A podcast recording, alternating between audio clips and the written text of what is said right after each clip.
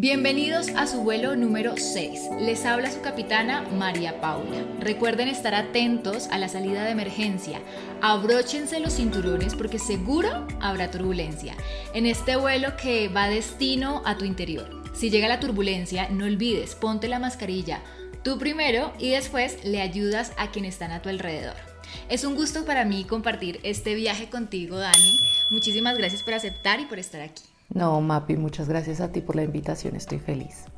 Bueno, yo te quise invitar porque sé que hay un tema que de pronto no has tocado tanto en redes sociales, pero que me parece muy, muy interesante y que muchas personas de pronto se sienten identificadas con lo que te ha pasado, que es tú eres abogada, estudiaste una carrera y se te abrió otra oportunidad de, en el mundo de la creación de contenido, de ser influencer. Y quiero que nos cuentes un poquito de, tu historia, de cómo tomaste esas decisiones tan trascendentales y qué ha significado para ti eso. Bueno, Mapi, nada, yo soy abogada de profesión. Digamos que ingresé a la universidad cuando tenía 17 años y yo siento que uno a esa pues como que no tiene muy claras muchas cosas de la vida. Y mm, después como que mis, mis em, gustos, mis metas, eh, mi visión de la vida fue cambiando y me di cuenta que definitivamente pues eh, había gente que iba a ser mejor abogada que yo. Entonces dije como quiero algo que me permita manejar mi tiempo, algo que yo también le pueda seguir ayudando a las mujeres, que eso era lo que me gustaba del derecho. Yo como que me encantaba el derecho penal, hice mi consultorio jurídico con mujeres víctimas de violencia intrafamiliar, eh, feminicidios, todo este tema y siempre me gustó y me apasionó eso del derecho, poder defender a la gente. Entonces, creo que accidentalmente, después de una tusa que tuve, empecé a compartir como toda esta experiencia, cómo la iba viviendo, cómo la iba superando en redes sociales. Realmente fue algo que fue un desahogo para mí, pero jamás pensé que me fuera a llevar a, para lo que soy buena en la vida, que yo siento que es hacer contenido y estar en contacto con las mujeres. Súper, yo creo que sí, tienes muy buenas habilidades, la verdad, la forma en la que lo expresas, en la que también trabajas con marcas como de una forma muy genuina, muy bonita. A mí me encanta tu trabajo, o sea, siento que muchas influencers lo hacen por hacerlo, su trabajo, eh, porque pues ya tengo los seguidores, hago por hacerlo. En cambio, siento que en ti hay un esfuerzo cuando hay un trabajo. O sea, me salió esto con una marca, hay un esfuerzo y eso sí lo reconozco bastante. ¿Cómo ha sido esa reacción familiar, social, cuando tú tomaste esta decisión? Es decir, ¿cómo fue decirle a tu familia, no, eh, ya no voy a ser abogada, sino me voy a dedicar a esto que me está gustando, que se me dio y me llamó la atención? ¿Hubo esa crítica y ese rechazo en tu familia o en la sociedad o en amigos? ¿Te recibiste este tipo de comentarios o no? Sí, claro, uno siempre y sobre todo hay personas que pues por su edad no entienden cómo se mueve el mundo hoy. Por ejemplo, mi papá es una de ellas. Él todavía hoy en día, después de dos años de estar dedicándome a eso, no entiende cómo yo genero dinero a través de una página en internet. Él no lo comprende. Pero digamos que mi mamá sí siempre fue como que la que me apoyó. Eh, mi abuela, mis primos, mis tíos, todos siempre como desde que tú no le hagas daño a nadie y hagas lo que te haga feliz y puedas vivir de eso, haz tú lo que quieras. Entonces digamos que pues ya es aceptar que también no todas las generaciones lo toman de la misma forma, para todos el significado del éxito no es el mismo, digamos que mi papá es una persona que para él el significado del éxito es ir a una oficina, encontrar un puesto, eh, ir escalando en una empresa o un día llegar a tener tu empresa. Y para mí el éxito era poder generar ingresos sin yo tener que ir a una oficina, sin yo tener que cumplir un horario, sin yo sacrificar mi tiempo por dinero. Entonces, eh, encontré algo que para mí significa el éxito.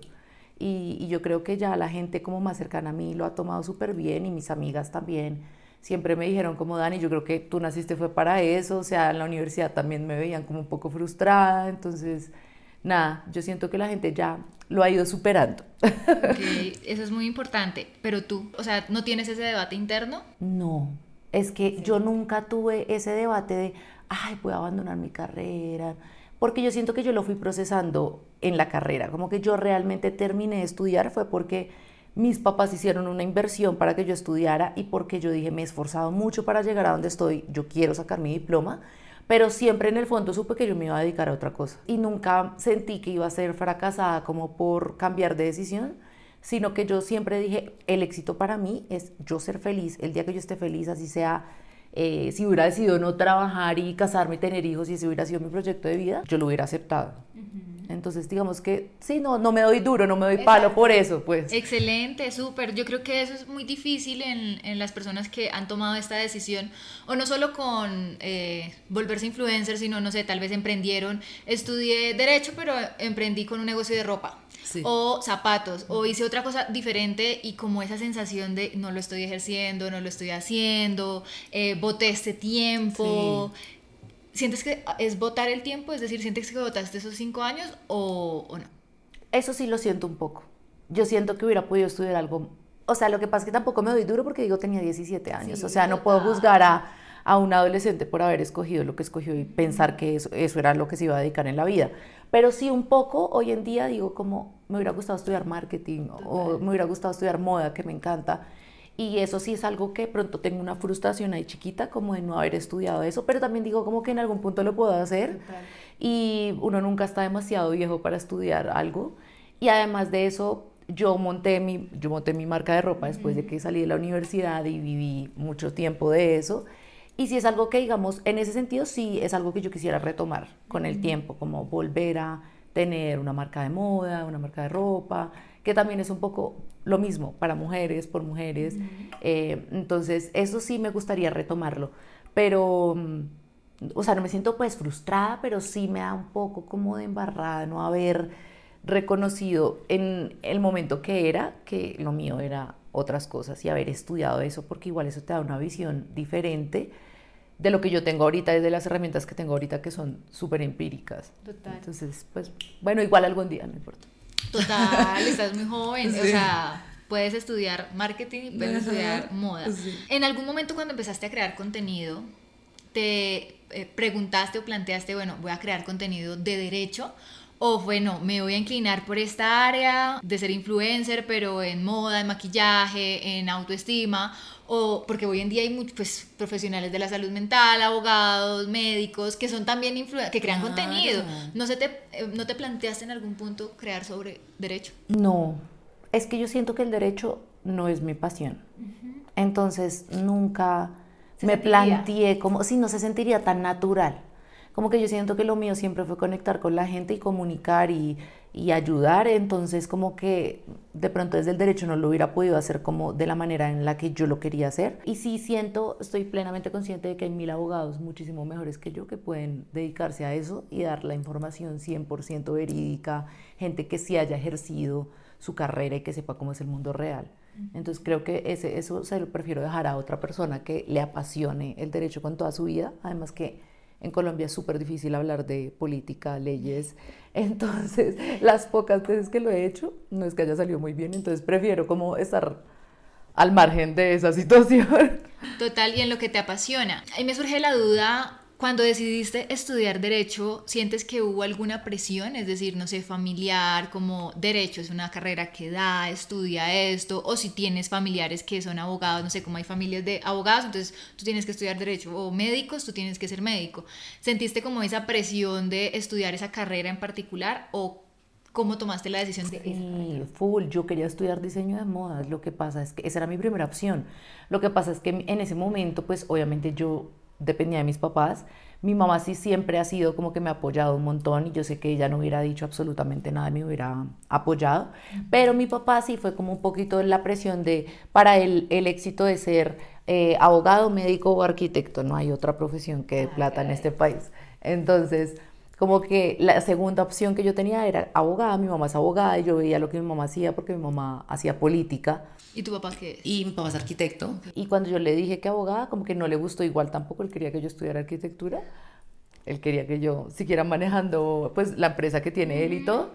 Pero realmente pues yo decía, no, yo en los números soy un desastre, o sea, yo no me voy a poner a estudiar arquitectura, que literal es cálculo, o sea, no. Pero yo dije, bueno, el derecho sí me gusta, es como ayudar a la gente, yo veía que mi mamá hacía política, interactuaba con la gente, el trato, él, oiga, em, le decían doctora, entonces doctora, necesitamos eh, que esta calle se arregle, necesitamos un parque para este barrio, y mi mamá era como la que hacía todo esto, entonces yo pensaba que el derecho era eso, pero después entré, estudié y me di cuenta de que el derecho es muchas otras cosas y sobre todo el derecho es estar en una oficina viendo contratos y, y, muchas cosas muy administrativas que yo nunca pensé que eso era el derecho y me di cuenta que para ser político ni siquiera había que ser abogado. Entonces, digamos que yo entré con una perspectiva de lo que hacía mi mamá y no realmente de lo que era ser abogado. Eh, pero pues bueno, mira, aquí estamos. O sea, por eso yo digo, no empieza algo como no estando seguro y después igual la vida te vuelve a meter en el camino que es. Entonces... Y me encanta esa mentalidad, em, esa como determinación en las decisiones que has tomado, no como, bueno, miro hacia atrás y qué hubiese pasado, porque de hecho una de, las preguntas que tengo, digo, pues no sé, o sea, no, no, veo a Daniela con esa incertidumbre, pero igual la voy a hacer por si acaso. ¿Cómo manejas la incertidumbre de perseguir un camino diferente al que te habías planteado inicialmente? Sé que me, me dices y me estabas comentando que igual estudiando la carrera decías, no creo que la ejerza, pero igual te, te, encaminaste, montaste tu despacho, o sea, como terminé la carrera, aunque creía que no lo iba a ejercer, seguí porque esa era la, la, ruta que ya tenía trazada y sabía porque mi mamá lo hizo, porque mi papá me aconsejaba cómo hacerlo.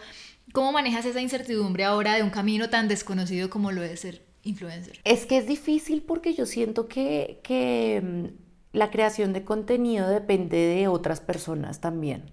Entonces depende de lo que otras personas opinen de ti, si les gusta lo que tú haces, si no, si hay otro más famoso, si hay alguien mejor que tú haciendo lo mismo, el mismo tipo de contenido. Entonces sí es un poquito eh, estresante a veces porque uno dice hasta dónde puedo yo llegar aquí, qué tan lejos puedo llegar. ¿Será que en 20 años las redes sociales van a hacer lo mismo?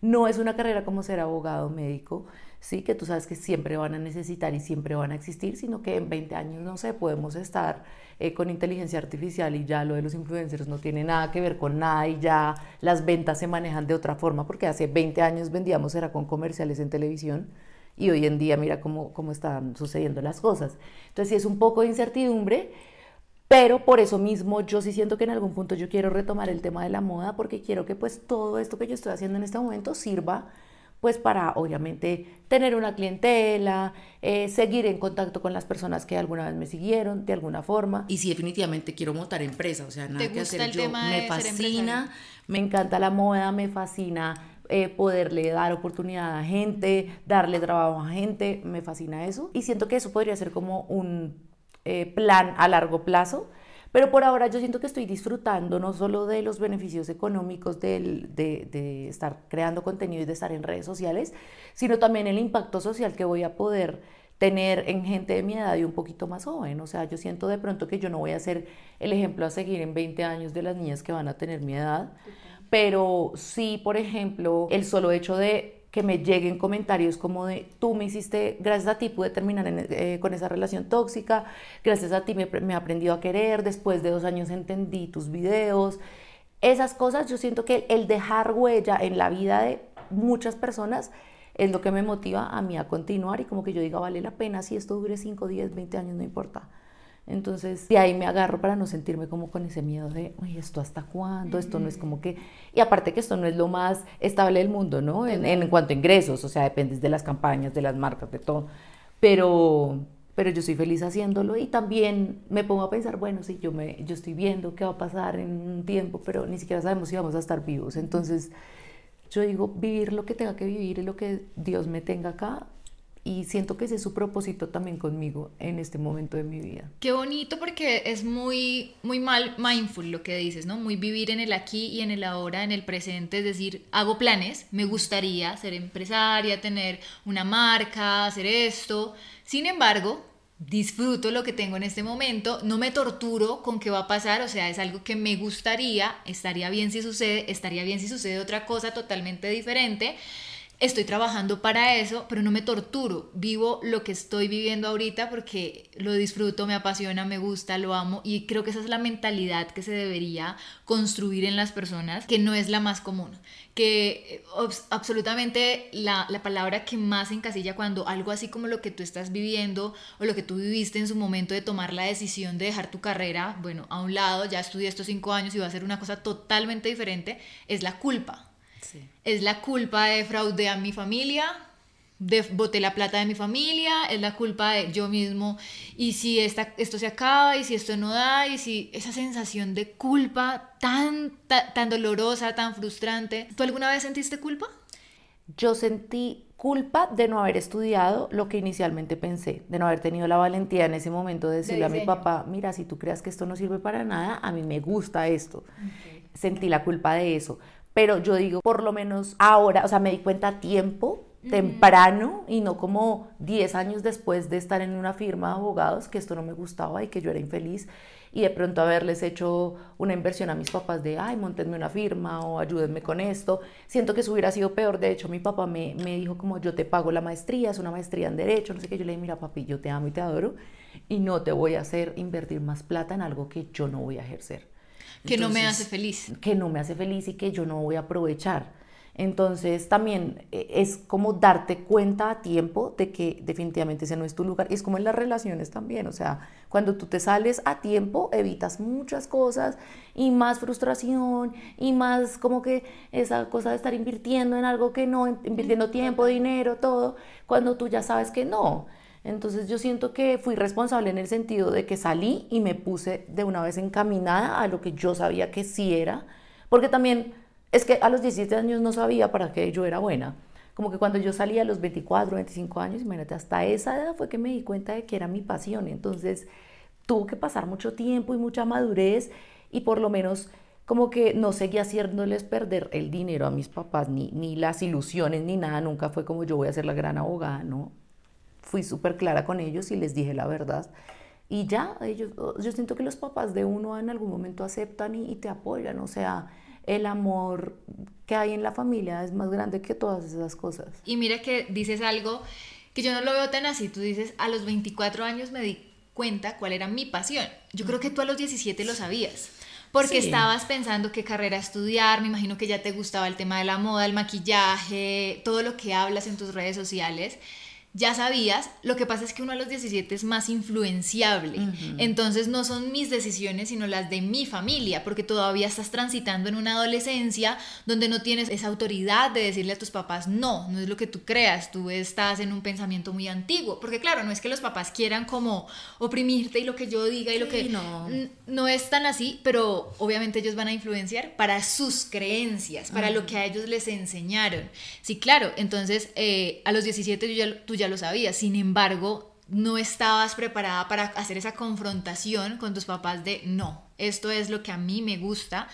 Y hasta que estuviste en la edad, como esa madurez emocional de hacerlo, pues lo hiciste. Y qué bueno que igual lo hayas hecho, hayas tomado esa decisión, que yo creo que muchas personas les cuesta demasiado porque, claro, tú dices, tengo una familia muy comprensiva, muy amorosa, pero también hay familias diferentes, ¿no? Hay familias muy autoritarias. Yo tuve suerte. Claro, y hay personas que, o sea, están, se sienten tan oprimidos que pueden pasar 24, 25, 30 años y no se atreven a estudiar lo que les gustó o a decirles a sus papás, no me gustó esto que tú me obligaste básicamente a estudiar. ¿Tú qué consejo le, darías a esas personas que están en ese debate de si perseguir un sueño, ya sea un emprendimiento, crear contenido, cualquier sueño diferente, a esa carrera que ya estudió o que probablemente está estudiando, no sé, va en octavo semestre y me doy cuenta que esto literal no es para mí, ¿qué les dirías a esas personas? Yo siento que el camino de todo el mundo es diferente, pero por ejemplo, en el, el mío, yo me acuerdo que yo cuando tenía como 18 años intenté hacer como dos videos en YouTube.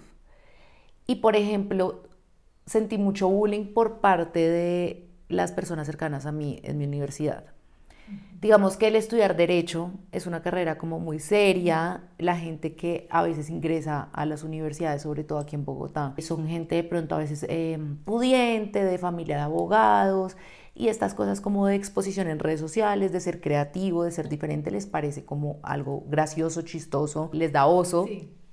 Entonces eh, yo sentí como que yo les daba oso, pues, y yo me cohibí muchísimo por los comentarios que recibía de la gente de mi universidad. Y siento que en este momento fue el peor error que pude cometer.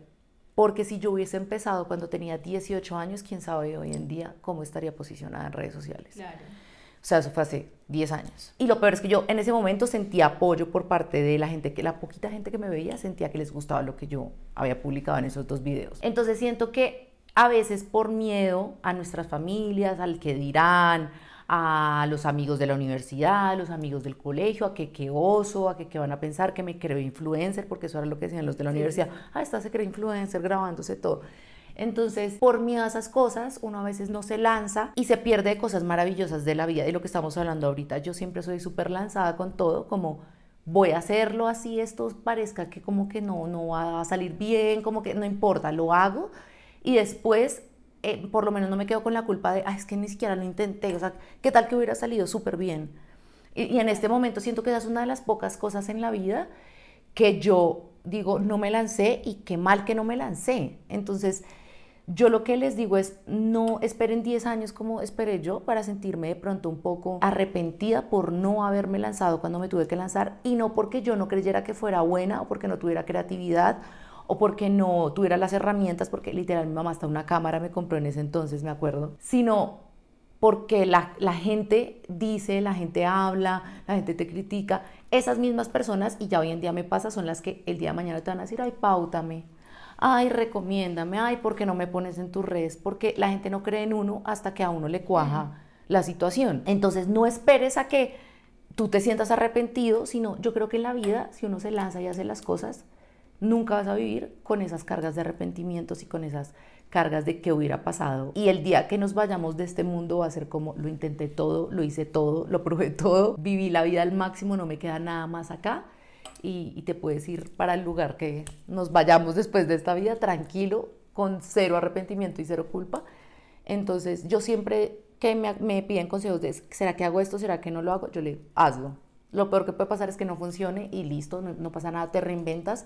Y yo me he tenido que reinventar muchas veces en la vida. He pasado de ser abogada a ser reina, de reina modelo, de modelo a em, empresaria chiquita, emprendedora y de empresaria chiquita, emprendedora a creadora de contenido. Entonces, siempre que una amiga me dice, me da miedo empezar con esto, em, ¿qué tal que esto no me funciona? Yo le digo, gorda, uno en la vida se tiene que reinventar muchas veces y lo que tú quieres ahorita no es lo mismo que vas a querer en 10 años. Entonces, pasa lo mismo con las parejas la pareja que tú quieres y buscas a los 20 años, de pronto no es la misma que tú buscas a los 30. Y así, uno es de facetas y etapas y los seres humanos somos de ciclos, entonces hazlo y ya. Y si no te gustó y no te funcionó en 5 años, vuelves y haces otra cosa y no pasa nada. Total, súper importante. Mira que yo me sentí muy identificada con lo que estabas diciendo de que en la universidad creabas contenido. Yo también entré a, mi, a estudiar muy joven. Tuve la fortuna de que me gustó la carrera, me enamoré de la carrera, pero también como en último semestre se puso de moda el crear en YouTube y hacer estas cosas y empecé a hacerlo. Claro, para mis compañeros era como qué oso, qué tenaz, o sea, tú estás creando eso, ay, la influencer, ay, ay, ya se cree más, o, cosas como molestando, pero también siempre creo que me identifico mucho con este estilo de pensamiento de, pues, ir, ir tras eso. Yo seguí creando contenido, eh, hacía como cosas diferentes, nunca pensé que iba a suceder que tuviese una empresa o un consultorio, o un equipo, o que pudiera conectar con tantas personas, jamás, o sea, lo hacía por diversión y porque me llamaba la atención, punto.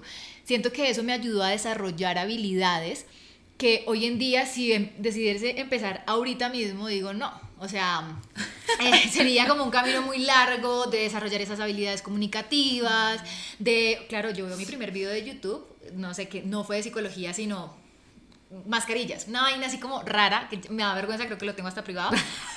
Yo también tengo por ahí el video. Sí, pero no, o sea, pero digo, si no hubiese pasado eso en ese momento, ahorita mismo, pues empezar de cero sería muy difícil. Entonces eso me dio esa posibilidad de trabajar en mi seguridad, en mi comunicación y lanzarse a hacer las cosas que todo se va dando en el camino. No, o sea, hay que, hay que enfrentar y ya. Y si uno se lanza a algo, uno sabe que hay dos posibilidades, o sí o no y uno se enfrenta a eso, pero por lo menos lo intenté. Ya dije, lo intenté, no, no salió, pero lo intenté y no me quedé toda la vida. Ay, ¿será que me, me iban a decir que sí? Total, es lo más importante, lanzarse. Cuando yo los contacté, te contacté, yo pues lo peor es que me dejen visto. Listo, ¿me dolió algo? Nada. ¿Me pasó algo? No, nada.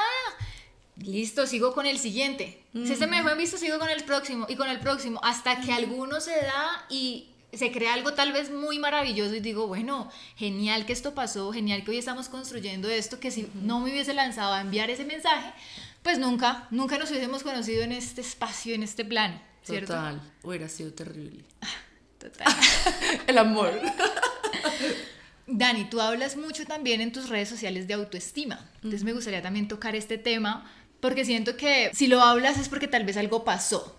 Daniela en algún punto no ha tenido esa autoestima como la tiene ahorita, alta, fuerte. Claro, por supuesto que sí. De hecho, miren, eh, ayer me pasó algo muy chistoso y era que estábamos hablando con un amigo y él me mostró que una mujer, él me decía como, no, se puso muy intensa, mira todos los mensajes que me mandó y unos párrafos así larguísimos y diciéndome que no había ni podido comer porque yo no le hablé a las 3 de la tarde, llevaba todo el día desaparecido, pero es que yo estaba ocupado trabajando.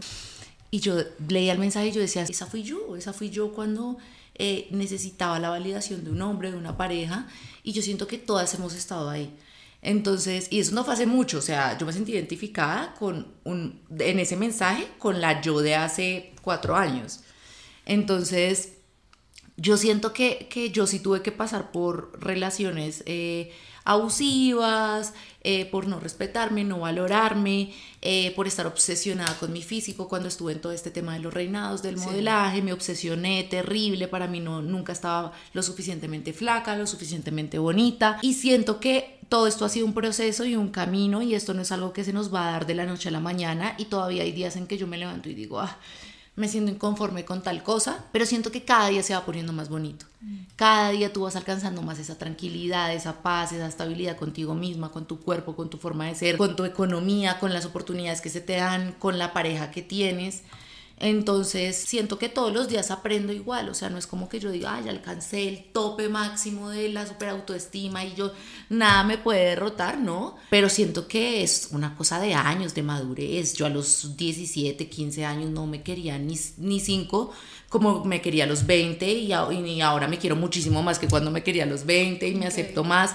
Entonces yo siento que es una cosa de paciencia, de tiempo, poco a poco y, de terapia también, porque eh, en verdad ha sido clave en mi vida.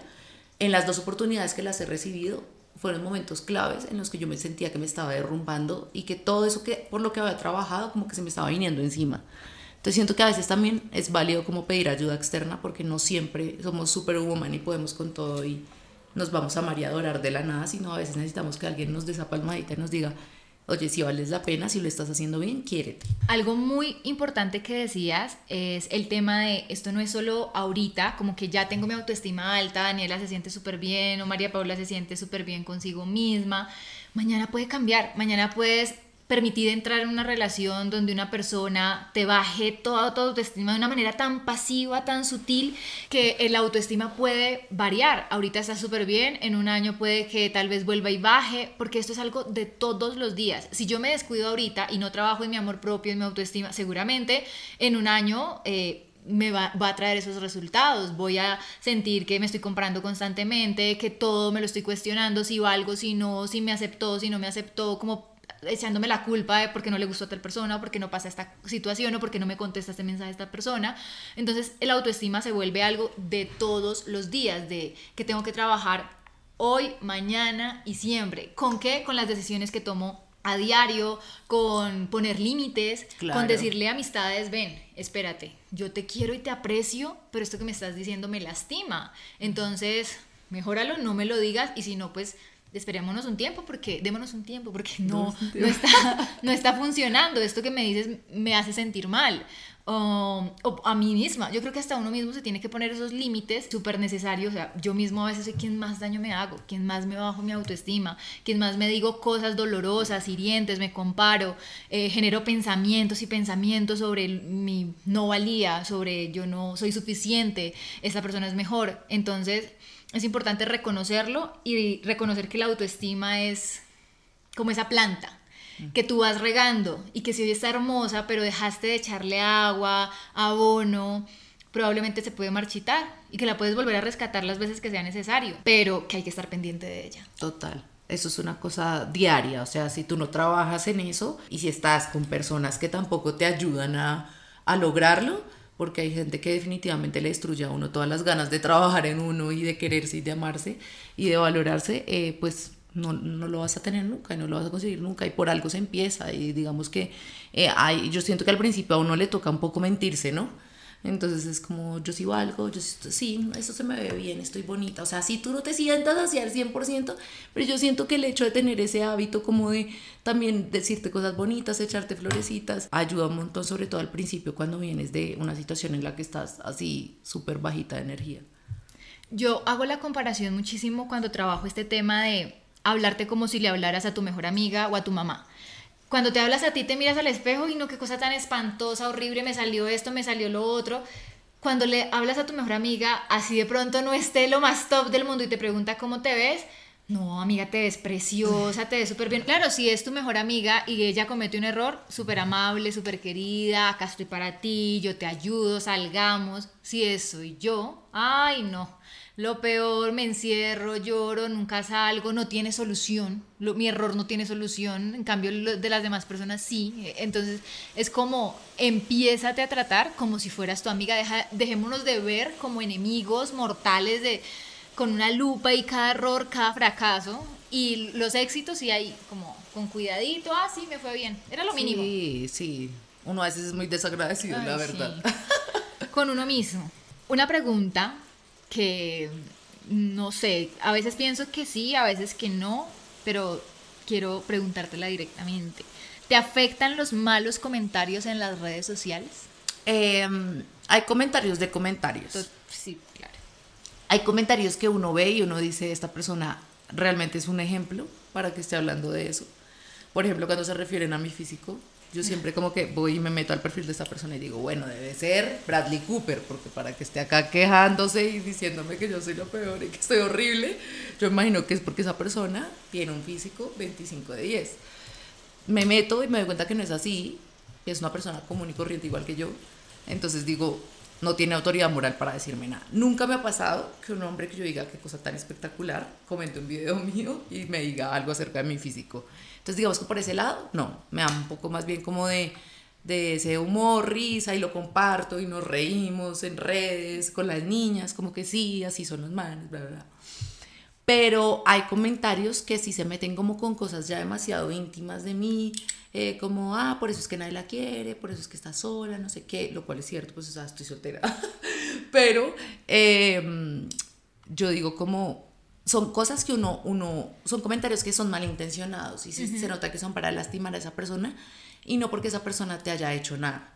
Entonces, esos comentarios de vez en cuando cuando estoy bajita de energía, de pronto sí me pueden llegar a, a, afectar y a calar. Pero yo siento que realmente ya después de dos años yo estoy un poco acostumbrada. A veces ni siquiera reviso los comentarios. Entonces es como que, o sea, sí, pero no.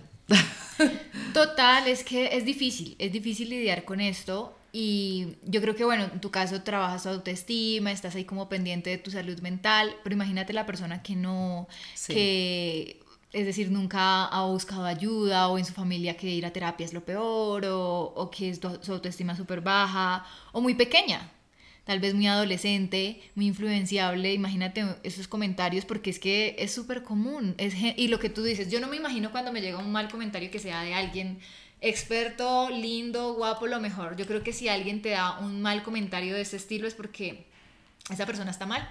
Sí. Me da como, quiere llamar la atención, quiere llamar mi atención, quiere que le preste atención. Claro, una persona feliz no está pendiente de la vida de, de la gente, o sea, y si le parece que algo es feo, de mal gusto, que no tiene la razón, yo creo que ni siquiera se para a, comentar absolutamente nada. Lo que yo les decía, la última persona con la que yo eh, salí era una persona súper exitosa profesionalmente, que tenía todo para coger y decirme, oiga, ustedes, mejor dicho, una fea, una no sé qué, que de verdad uno decía como que, ok, su vida sí es un ejemplo. Y era un hombre que ni siquiera tenía redes sociales. O sea, la gente que de verdad pudiese como señalar, no lo hace porque está ocupado viviendo su vida. Entonces, eh, y tiene muchas otras cosas más que comentar y que hablar, que porque una influencer puso no sé qué cosito. O sea, les importa un carajo y un bledo y o sea, menos no les puede importar. Entonces yo siento que sí, la gente que lo hace es porque gente desocupada, primero que todo yo digo, es muy, o sea, falta de oficio, porque realmente yo a veces veo cosas que no me gustan y me da una jartera comentarios como que ya, pues lo paso, o sea, que jartera ver hasta, o digo, no me muestren más este contenido y ya. Dejo de seguir, es que ahí está el botoncito. yo siento que la gente más exitosa, la gente más feliz, la gente más chévere, con buena vibra, eh, con Dios y, y la tranquilidad en su corazón, nunca se ponen a comentar nada. Total, es gente que está pasando tal vez un mal momento, o sé que no es justificación, pero sí es esta gente que necesita como esa atención, como que le prestes y le digas y le respondamos y bueno, está bien, si necesitas la atención, te la damos. Está bien, acá está la atención. Espero te sientas mejor, trabajes en eso, resuélvelo. Yo de vez en cuando se las doy ahí. O sea, igual también me da risa muchas veces. hay comentarios que ya son pasados, como de ridículos, y yo digo, Dios mío, esto no puede ser, esto la gente lo tiene que ver. O sea, esto, esto es, mejor dicho, el comentario de la vida. Todo el mundo se tiene que reír conmigo y lo, lo comparto pero no, no porque, ay, me dolió nada, sino porque de verdad genuinamente hay gente muy chistosa, o sea, gente que sale con unas cosas que uno dice, creo que ya lo vi todo en la vida y no, llega a eso. total, total.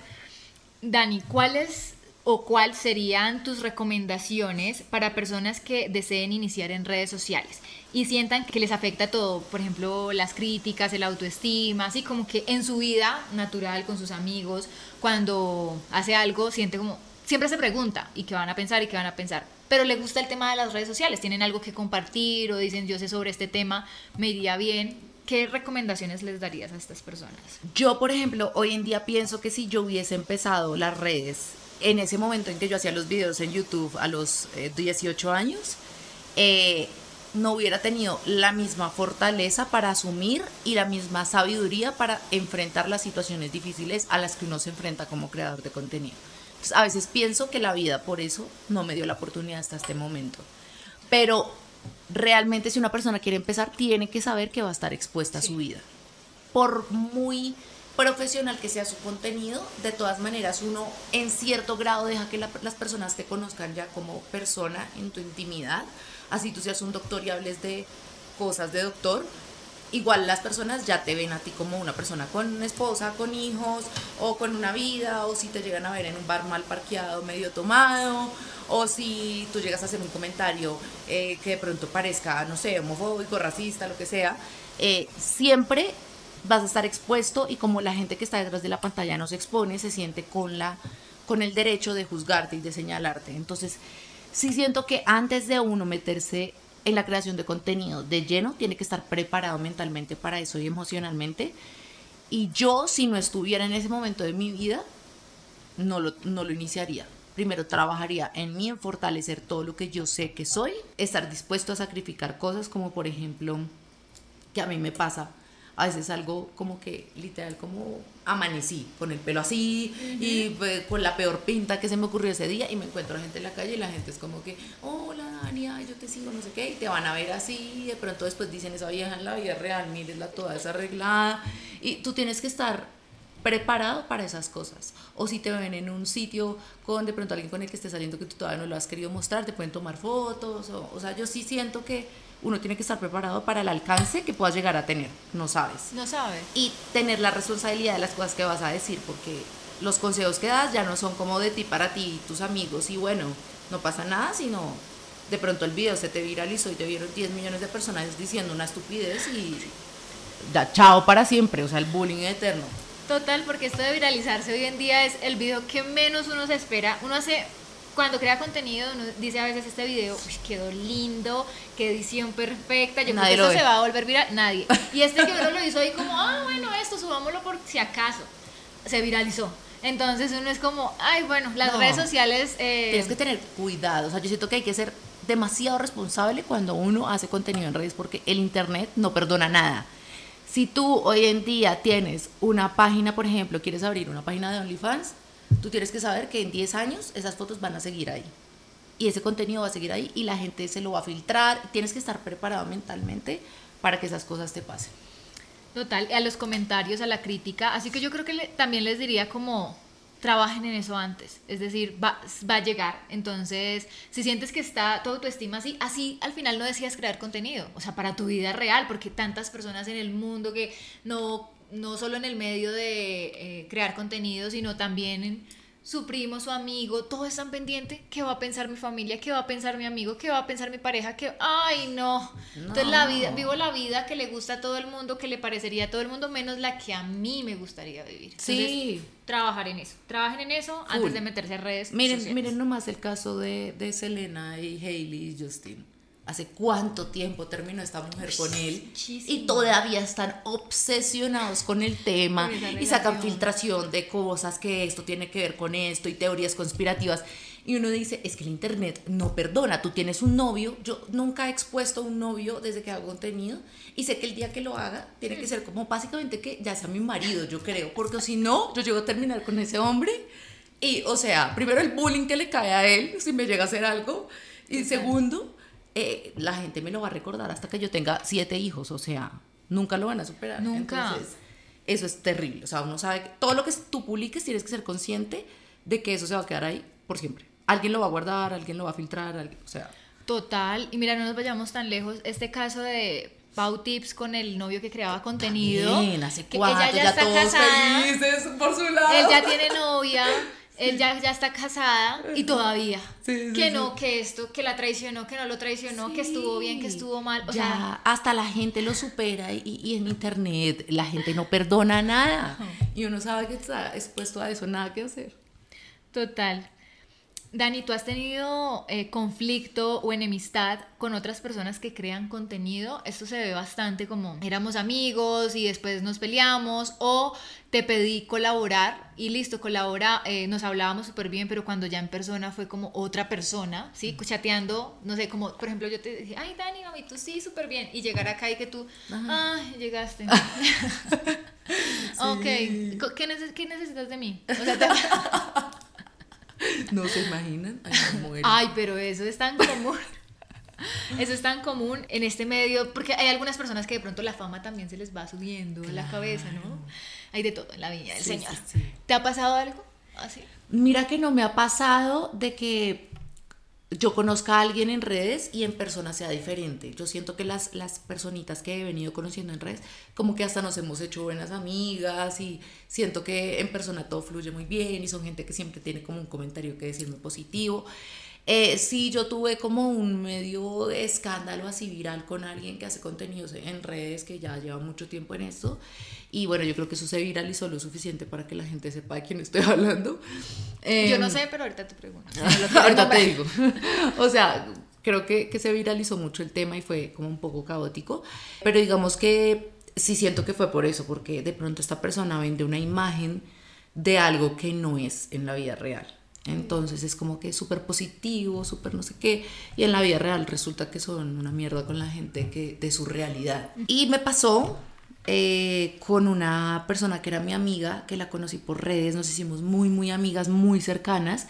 Eh, y ella también hacía contenido, pero digamos que ya estaba en un nivel, pues como que hasta ahora empezando y todo.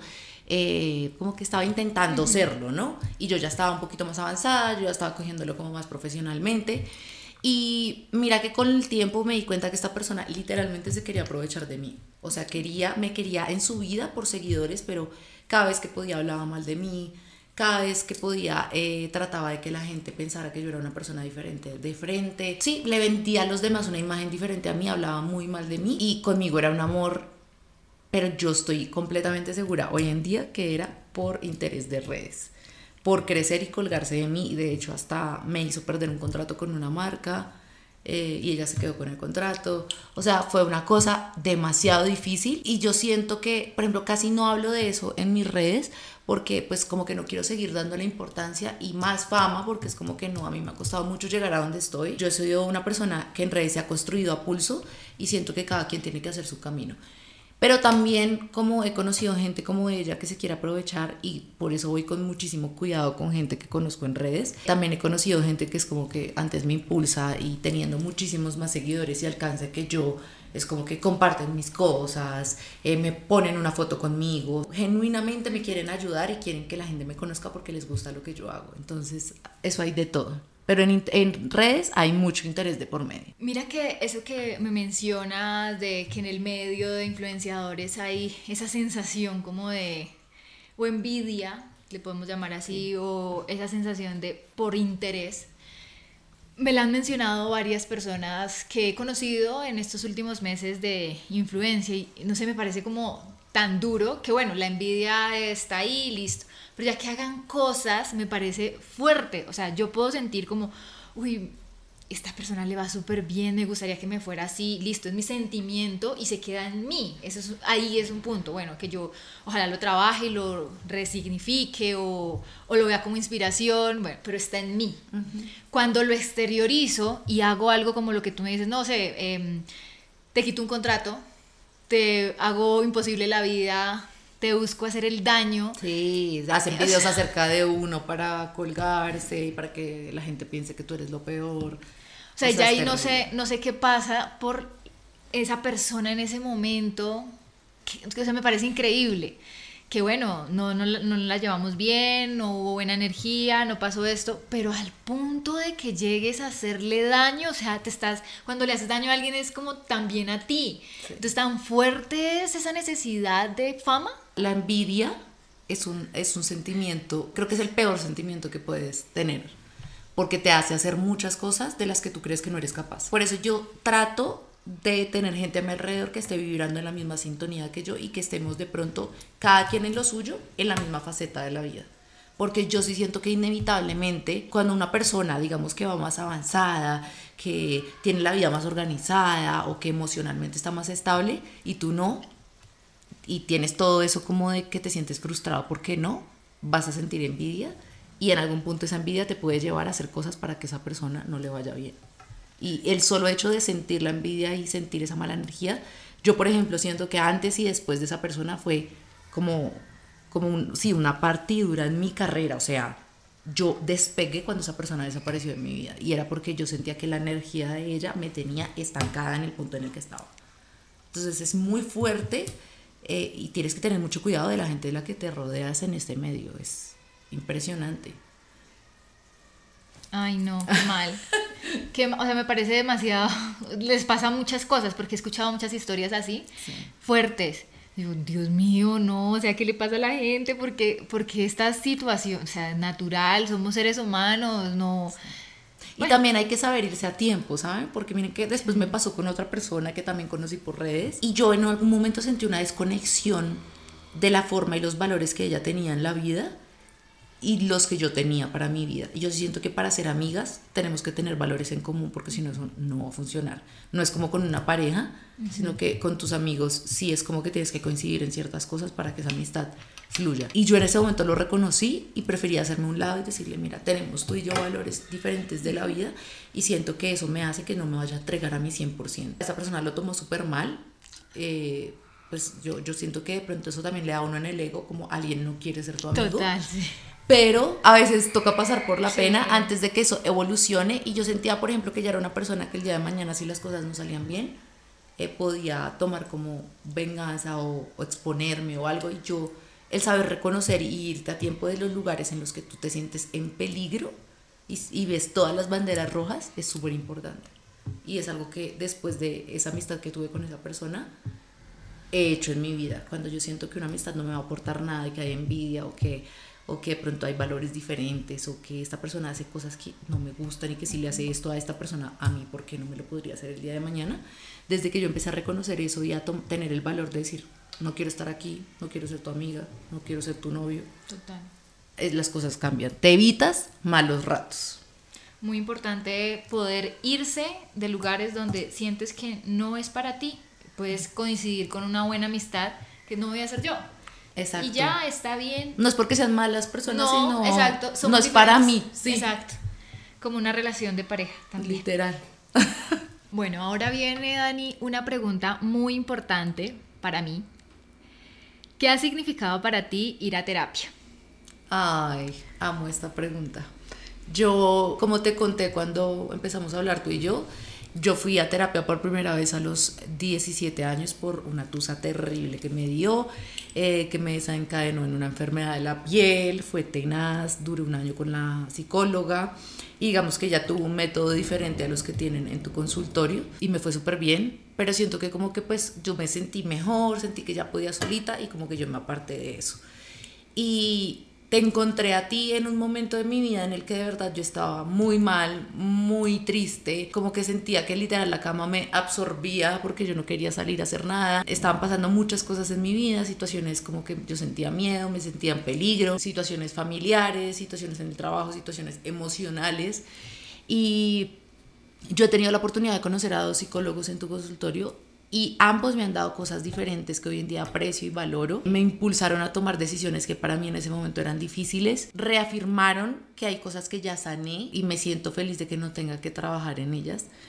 Pero hay otras cosas que todavía siguen ahí y que todavía em, me afectan y que todavía eh, tengo que darles manejo también para poder dar el 100% de mí en mis videos en redes y para la gente que me sigue y cree en mí y digamos que encuentran ese apoyo también un poco psicológico en mí, a pesar de que yo no soy psicóloga. Entonces, todos los días en cada sesión que tengo con mi psicólogo en tu consultorio, aprendo una cosa diferente y me encantan los ejercicios que ponen, me encanta que me reten, me encanta poder recomendar un sitio que sea un lugar seguro para las personas que tienen la posibilidad de, de tomar terapia y también aprendo yo para poder de pronto eh, manifestar en mi forma de ver las cosas y de hablar a la gente en mis videos de una forma más profesional, o sea, como diciendo, yo me estoy tratando, yo estoy arreglando, porque todos llevamos como que a veces mucha, mucha mierda encima y yo estoy arreglando todo esto para que esto no se me venga encima y se los eche a ustedes, sino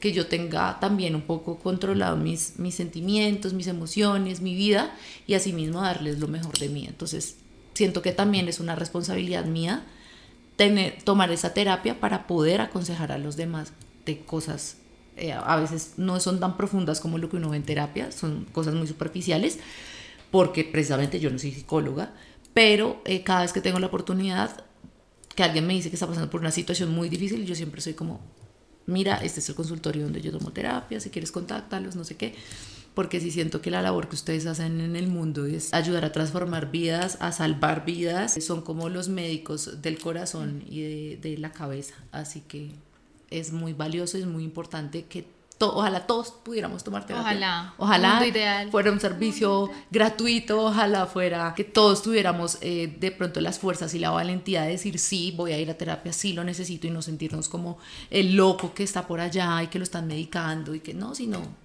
aceptar las debilidades que tenemos, pero como no es así, pues entonces también existen las herramientas como la gente como yo, que somos como ese, esa, esa ayudita ahí superficial.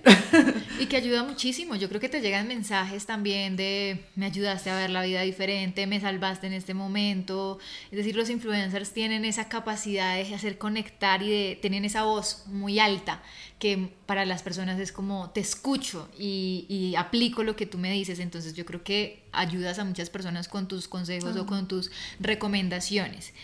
Ahorita decías como me gustan las herramientas, los ejercicios de pronto podrías mencionar alguna que tú digas, esta me fue súper útil, la aplico y tal vez hasta se la recomiendo a mis amigos o algo así por el estilo. Sí, mi psicólogo me ha puesto a hacer ejercicios como de mindfulness y me pone como en un estado de tranquilidad, de relajación, de ser consciente de lo que está pasando a mi alrededor, de respirar. La respiración me ha ayudado un montón, aprender a respirar de verdad desde el fondo de tu cuerpo. Eso es algo que hago muy a menudo, sobre todo cuando estoy como de mal genio, cuando no sé enfrentar una situación, trato de respirar conscientemente y los ejercicios de mindfulness. Creo que esos dos son los, como los que más aplico. Y a veces pongo como en YouTube como música de mindfulness o eh, pongo eh, como ejercicios que aparece la persona hablándote y todo y respira y se consciente y que, que, viene a ti y que escuchas y ya que huele. Y entonces esas cosas te hacen conectarte con la realidad. A veces lo he hecho como en parques, como cuando veo que está soleado o algo, me voy a un parquecito, me siento, me pongo los audífonos y como que conecto con el pasto, el momento, la naturaleza, el sol. Y eso es maravilloso, eso, eso le ayuda a uno mucho al corazón. El mindfulness es excelente, esa recomendación me encanta, si pueden buscar en internet, en YouTube, hay un montón de videos, aplicaciones, hay de todo porque es una herramienta que se volvió muy de moda ahorita por eh, los estudios que han hecho, la efectividad que ha tenido, es reciente pero pero ha tenido muchísima investigación y, mira que ya alguien que eh, es paciente, es consultante, la ha practicado y dice me funciona, eso es, eso es muy positivo. Sí. Hablemos un poquito del amor. ¿Estás soltera? Eh, yo siento que uno está soltero, pero nunca está solo. ¿Cuáles son esos requisitos de Daniela? Em, yo creo que todos los años me cambian los requisitos. Eso es normal, uno va cambiando como ser humano. Pero en este momento me encantaría estar con alguien que me diera tranquilidad, que me hiciera sentir respetada, amada, la persona más importante para él, aparte de él, obviamente. Sí, una persona que me acompañara, que me hiciera crecer, que no me cortara las alas, que respetara lo que a mí me gusta, mi trabajo, mi vida, mis amigas, mi familia. Y ya, yo siento que eso sentir que admiro a esa persona, que admiro a, lo que él hace, lo que es y que él también me admira a mí. E, eso es lo que yo siento, es el sentido de tener un compañero que te haga eh, ser más feliz y estar más tranquila de lo que tú ya eres sola. Total, súper importante, un compañero de vida, literalmente. Eso es lo que... Para vivir este mismo viaje de la vida, para vivir las aventuras que uno está viviendo. Para disfrutar, la vida es divina y es divina solos. Eh, yo disfruto un montón estar sola.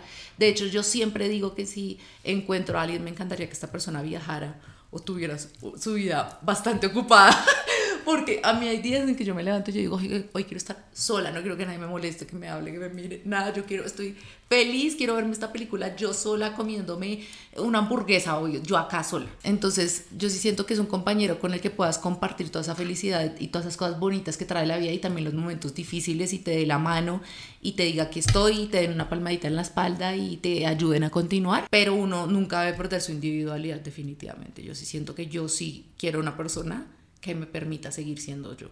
Súper importante y necesario y creo que lo que tú dices, estar bien solo para que cuando llegue esta persona, pues eso, sea como complementarnos, tú también solo, yo bien sola, pero juntos hacemos ese match ideal y no te necesito para ser feliz, pero te elijo en este momento. Exacto, no te necesito para ser feliz, pero tu compañía me hace feliz, entonces es como que yo sí siento que uno tiene que igual pasar por un proceso de aprender a conocerse y para eso tienes que estar solo y soltero un tiempo. O sea, tienes que conocerte qué te gusta, qué no te gusta, qué buscas, cuáles son tus prioridades, cuáles son tus innegociables, tus negociables, que ahorita estábamos hablando de eso. Hay cosas que definitivamente ya uno sabe que uno no está dispuesto a, asumir, aceptar y está ok y lo que para ti es válido para mí no. Em, pero uno tiene que primero tener ese proceso de autoconocimiento y de esto de tomar terapia, mirar cuáles son los patrones que estás repitiendo, cuál es la historia de tu familia, cuáles son esas cosas que te han dejado huella y que de pronto generan ciertos traumas en ti y repercuten porque todo lo que hacen los papás, los familiares y todo después entonces uno trata de repetirlo o de evitar esos patrones y ya cuando tengas todo eso muy bien sentado y sepas tu valor y estés en ese proceso de crecimiento de tu autoestima, creo que ese es el momento para que alguien llegue a tu vida. Antes yo creo que desde un lugar oscuro de la vida de uno es muy difícil que se forme una relación bonita, sana y duradera.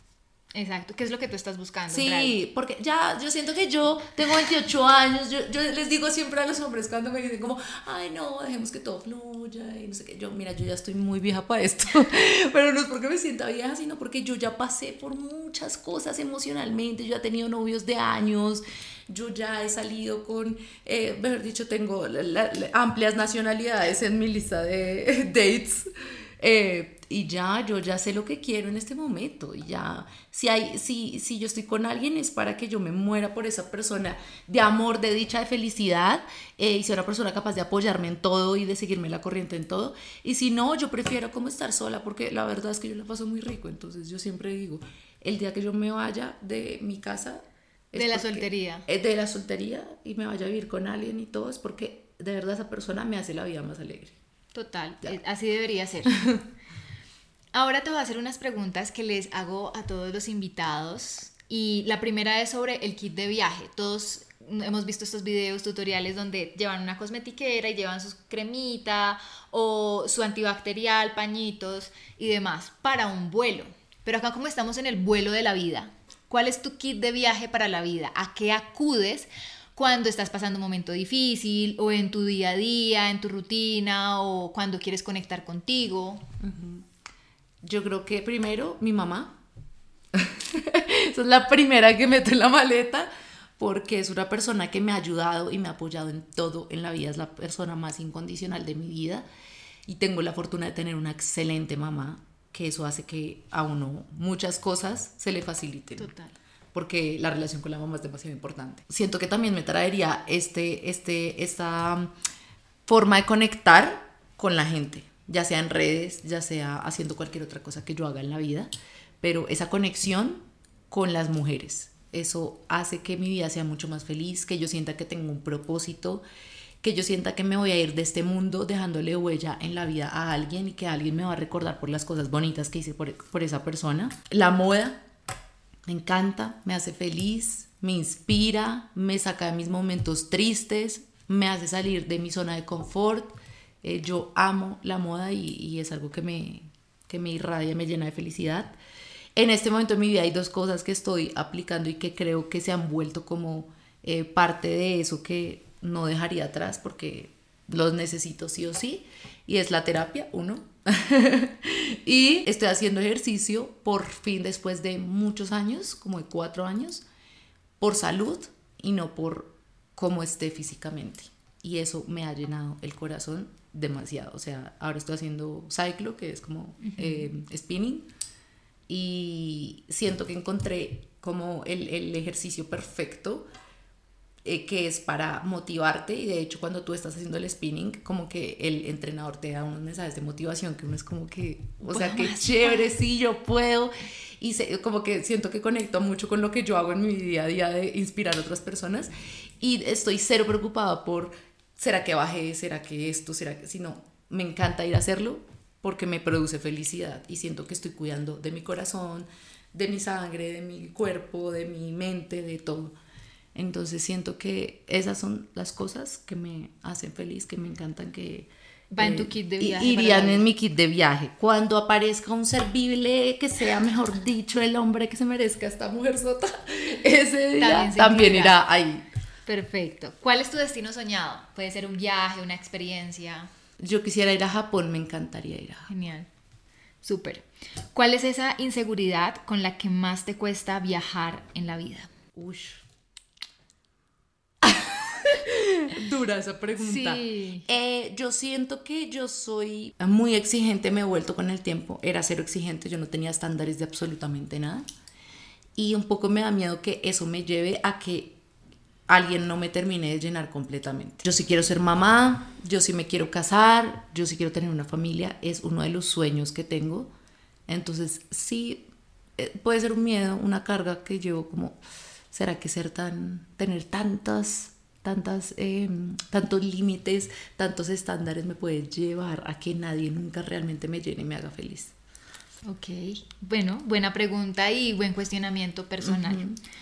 Tienes dos personas que admires, una que conozcas y una que no conozcas. No tengo mucha gente que admiro. Demasiada. Bueno, pero creo que la más es mi mamá. Es que yo, o sea, literal, mi mamá es mi spirit animal. O sea, mi mamá es todo. Siento que es la vieja más berraca, guerrera, inteligente que hay en el planeta Tierra, de verdad. No, no, no he conocido nunca a una persona así.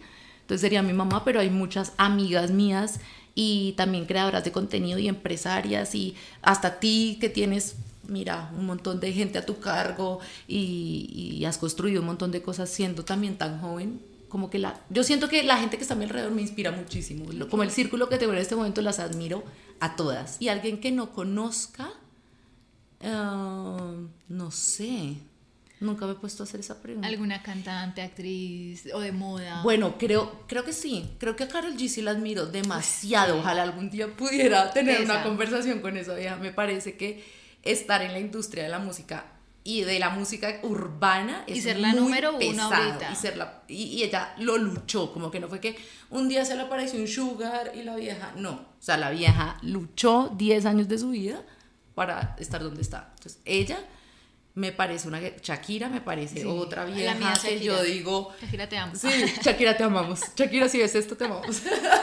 Pero sí Shakira también o sea llegar al nivel de cantante que es ella que literalmente uno sale con un tipo de Turquía y te dice ay Shakira o sea entonces ya llegar a eso es y creo que también Coco Chanel me fascina la forma en la que ella revolucionó el mundo de la moda me encanta eh, el estilo que tiene esa marca, dónde ha llegado, lo que vale porque lo vale, es guau. Entonces, es que las mujeres cuando nos empoderamos Pero mira que si tienes varias, empezaste, no, no tengo, pero me mencionaste un montón. Es que después, sí, después cuando uno lo analiza, uno, claro, sí, No, o sea, obvio. gente, hay mucha gente que te gente inspira, sí, hay demasiada gente. gente, pero sobre todo, eh, o sea, obviamente los hombres también hay hombres increíbles y que yo admiro y todo, pero a mí me parece mucho más difícil llegar a ese nivel siendo mujer en esta sociedad. Total, O sea, total, total. ¿Tip de salud mental más importante para ti? Eh, no sobrepensar tanto. Cuando profundizas, a veces no lo haces por, no, no, no, no arrancas por el miedo a equivocarte. Dejas de hacer muchas cosas que te apasionarían, que serían un boom por el, ¿y si pasa esto? ¿Y si lo otro? Sí, yo, yo siento que a veces hay que dejar de cuestionarse, porque si nos pusiéramos a cuestionar todo, ni No. siquiera la misma vida tiene sentido. No sabemos ni de dónde venimos, o sea, entonces eh, sería muy difícil sobrellevar la vida si tratamos de analizar y sacarle una justificación a todo. A todo. ¿En algún momento has hecho lo contrario a ponerte la mascarilla tú primero y después sí ayudar a otros? Este es el mensaje que trae este podcast, cómo te ayudas a ti primero, cómo te pones en primer lugar, como la premisa de ayúdate a ti para ayudar a otros. A veces ayudamos a otros sin estar nosotros bien y al contrario de ayudar, tal vez decimos o hacemos cosas que no le van a funcionar a esa persona, porque claro, desde acá no hay resueltas muchas cosas, o estoy pasando por situaciones difíciles y de pronto doy un consejo o una recomendación sin ni siquiera yo estar bien en ese aspecto. ¿Has hecho esto? ¿Has pasado por esta situación? Sí, muchas veces en la vida, demasiadas. Yo con mis amigas lo doy todo, con mi familia lo doy todo. Yo siempre doy mi 100% cuando siento que esa persona vale la pena y, que realmente quiero que esté en mi vida. Y eso también lo he hecho con mis parejas. Y pues, de hecho, una vez por eso fue que estuve en terapia un año, porque puse tanto por encima de mí a alguien y prefería ayudarlo y que él triunfara y que él fuera el que brillara y que esa persona fuera la que fuera feliz que me olvidé de mí y eso desencadenó un montón de cosas que eh, obviamente no me ayudaban y no me ponían en una posición muy sana que digamos y siento que últimamente ya no lo hago. O sea amo a la gente profundamente pero primero estoy yo. Y si tengo que tomar una decisión en donde primero me, tenga que poner a mí con todo el dolor del mundo lo voy a hacer. Así que como una egoísta y una egocéntrica y no me interesa Esto es súper común. La gente piensa que por ponerte a ti primero, entonces eres egoísta, egocéntrica, cuando nada más alejado de la realidad. Es realmente querer ayudar desde una posición donde se puede ayudar. Claro. No donde te voy a dar cosas que ni siquiera tengo, me pides cosas que ni siquiera hay en mí. ¿Cómo te las voy a dar? Primero construyo y florezco desde acá y después si te reparto abonos, semillas, te doy. Pero si solo estoy dando y dando, aquí me voy a secar, se va a acabar, eh, mi autoestima se va a bajar. Entonces sí, muy importante lo que dices, Dani. Muchísimas gracias de verdad por acompañarme en este viaje, en este camino. Hemos llegado a buen puerto. Así que qué felicidad haber compartido este vuelo contigo, este viaje de la vida también. Gracias. No, gracias a ti, Mapi. Te deseo todo el éxito del mundo y bueno, todas las personas que escuchen ese, este podcast, ojalá les sirva, ojalá les nutra, ojalá les llegue en el momento indicado. Y nada, por allá los espero en mis redes sociales, en las redes sociales de María Paula, eh, por si necesitan esa, esa mano amiga y ese consejo que a veces uno no oye de la gente cercana. Totalmente. Así que un gusto y espero que les haya gustado. Attention